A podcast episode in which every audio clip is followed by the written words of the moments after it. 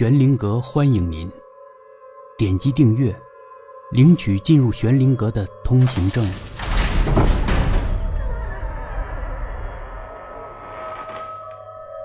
程老笨，第六集。妈妈的肚子变得特别大，他在父亲的怀抱里比划着，很大很大，但是他的脖子又变得很细很细，像一根葱那么细。他一见我，他就开始哭，他说他很难受，他非常饿，脖子细。他又吃不下任何东西。程老笨瞪大了眼睛，听妈妈这么说，我也哭了。妈妈安慰我说，他做过不好的事，死后才会受到这样的惩罚，这是他应该得到的惩罚，没什么。程老笨的眼睛瞪得更大了。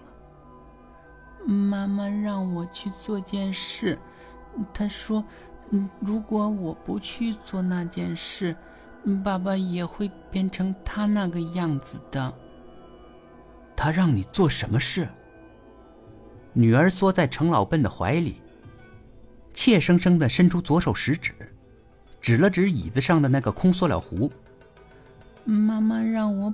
把那壶里的东西倒进厕所里。程老笨更是目瞪口呆了。过了一会儿，他才发现不对劲的地方。不可能啊，你提不动那个塑料壶的。他望着怀里的女儿，装满汽油的那只壶可不轻啊。再说，从墙角提到厕所，距离也不近。开始我是提不动，但是妈妈的手指对着那塑料壶点了一下，我就能提动了。程老笨的嘴张得大大的，半天也没合拢。程老笨背着大包小包，牵着小雨，走到村口的时候，遇见了村长。村长的家就在村口处，是个大院子，院门敞开着。能看到里面堆满了玉米杆村长前一天喝醉了，起来的有点晚，刚吃过早饭，正坐在门口的椅子上悠闲的抽着烟。老笨啊，带这么多东西，你这是要去哪儿啊？村长问老笨。回矿上。村长笑着问老笨，但老笨却铁青着脸，没有一丝的笑意。这不是程老笨的做派呀！村长有点奇怪。平时程老笨见到谁都是笑呵呵的。带小雨去矿上啊？那你怎么照顾小雨啊？老笨还是没有一丝笑意。矿上有幼儿园，我下井的时候可以把他送到幼儿园里面。哦，那你还真不容易，一边工作一边啊。还得照顾小雨。没什么，我能对付得过来。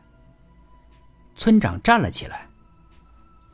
我开车送你们一程吧，从这儿去公交车站，路可不近呢。老笨摇着头，不用。啊，我也没事儿，送送你们吧。老笨还是拒绝了村长，但走了几步，他把东西放下。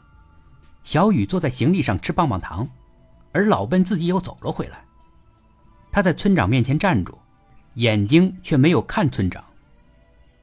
程辉出去打工了，他不听我的话。有机会，你多关心关心他。村长点头，啊，那没问题，应该的。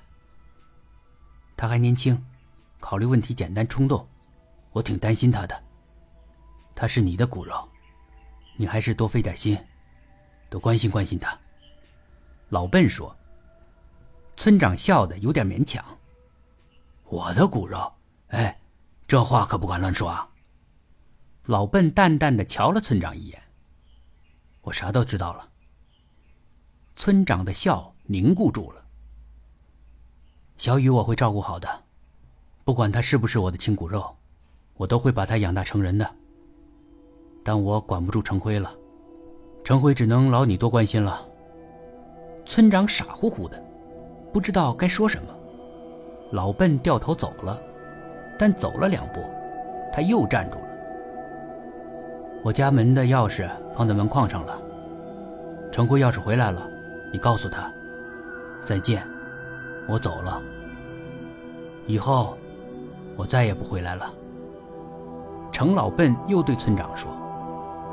村长目瞪口呆，一直傻乎乎的站在那儿，直到老笨和小雨一大一小两个人影消失在地平线上，他还傻乎乎的站在